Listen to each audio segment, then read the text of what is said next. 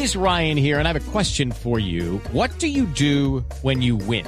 Like, are you a fist pumper? a woohooer, a hand clapper, a high fiver. I kind of like the high five, but if you want to hone in on those winning moves, check out Chumba Casino. At ChumbaCasino.com, choose from hundreds of social casino style games for your chance to redeem serious cash prizes. There are new game releases weekly, plus free daily bonuses. So don't wait. Start having the most fun ever at ChumbaCasino.com. No purchase necessary. BGW. Void were prohibited by law. See terms and conditions. 18 plus. Las potencias del mundo se empiezan a movilizar para brindar apoyo a Nepal tras el terremoto de 7.9 grados que deja hasta el momento más de mil personas muertas. La información a esta hora con Daniela Morales.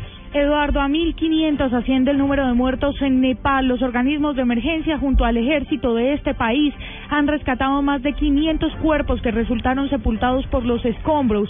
Han informado a las autoridades que la mayor eh, parte afectada es en el eh, sector de Katmandú. El presidente de Francia, además, François Hollande, ha expresado ya su solidaridad y anunció que está dispuesto a prestar la ayuda humanitaria necesaria que requieran las autoridades en Nepal. Anunció además que se activó un gabinete de crisis especial para atender las solicitudes en caso de que en Nepal se encuentren ciudadanos franceses. Además de esto, China aseguró que ya creó un cuerpo especial de rescate y también humanitario para poder llegar a Nepal y así prestar también su ayuda con todos los miles y millones de afectados de este país. Daniela Morales, Blue Radio. Daniela, gracias. Sigue creciendo la tragedia allí, 11 de la mañana, 3 eh, minutos. Estamos pendientes todos en el planeta entero para brindar información ah, concerniente a esta situación. Por lo menos desde la Cancillería colombiana se están haciendo las labores de verificación. No hay listados oficiales de las personas que fallecieron en este tras este terremoto en Nepal y por eso todavía no se sabe si eventualmente puede haber colombianos allí afectados por este sismo. Son las 11 de la mañana, cuatro minutos. Volvemos al país. Les contamos que el Centro Democrático dice que la salida de 30 oficiales de la policía en el último mes no es muestra de una crisis en la institución.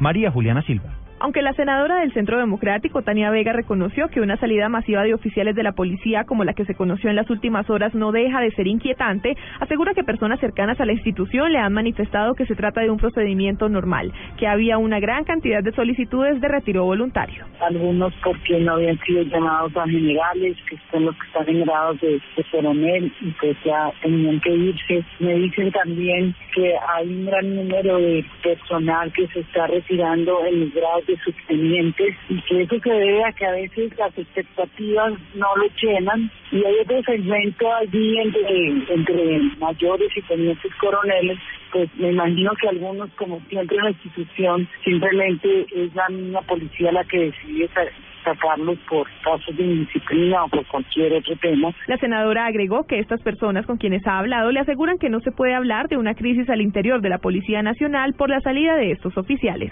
María Juliana Silva, Blue Radio. Juliana, gracias. Las autoridades en Arauca descubrieron una enorme caleta de explosivos oculta en un cultivo de plátanos. Al parecer, estos elementos pertenecen al ELN. Francisco Díaz. En Avereda El Botalón, zona rural del municipio de Tame, en Arauca, el ejército ubicó dos artefactos explosivos tipo mina antipersonal en contenedor cilíndrico de 40 libras que habían sido instaladas al parecer por guerrilleros del ELN dentro de un cultivo de plátano. Según las autoridades, los artefactos con aproximadamente 40 kilos de explosivos e instaladas por los guerrilleros mediante el sistema de activación por tensión eran para atentar contra las tropas. Siguiendo los protocolos de seguridad, se procede a efectuar de manera controlada la destrucción de las dos minas antipersonas sin causar daños colaterales. Desde Arauca, Francisco Díaz, Blue Radio. Y de Arauca nos vamos para Bucaramanga porque se siguen presentando casos de abuso sexual. Fueron detenidos dos hombres que al parecer habrían violado a siete menores de edad. La noticia con Javier Rodríguez. El grupo de delitos sexuales de la SIGIN de la Policía en Bucaramanga capturó a dos hombres investigados por violación y pornografía infantil. Los detenidos tienen tres denuncias interpuestas por padres de familia de siete menores entre los 11 y 14 años, quienes al parecer fueron víctimas de los abusos sexuales.